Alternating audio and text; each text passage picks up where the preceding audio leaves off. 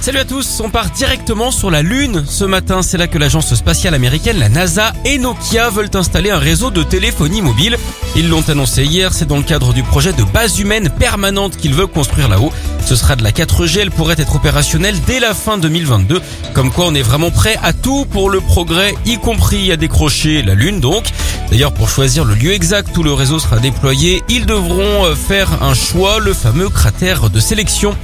On file aux États-Unis où tous les moyens sont bons hein, pour gagner un peu d'argent. Une femme de 32 ans l'a bien compris. Julie a donné naissance à un bébé l'an dernier en tant que mère porteuse. Et une fois que l'enfant n'avait plus besoin de son lait maternel, elle a décidé de le vendre en ligne à d'autres femmes qui n'arriveraient pas à en produire. 1 euro le demi-litre. À ce petit jeu, elle a déjà empoché 17 000 dollars. Avec ça, elle peut facilement s'acheter un tous les albums de Néné Chéri. Elle assure hein, qu'avec le temps euh, qu'elle y passe, elle est moins payée que le salaire minimum. Elle explique aussi qu'elle aurait reçu des demandes, je cite, inacceptables de la part de certains hommes.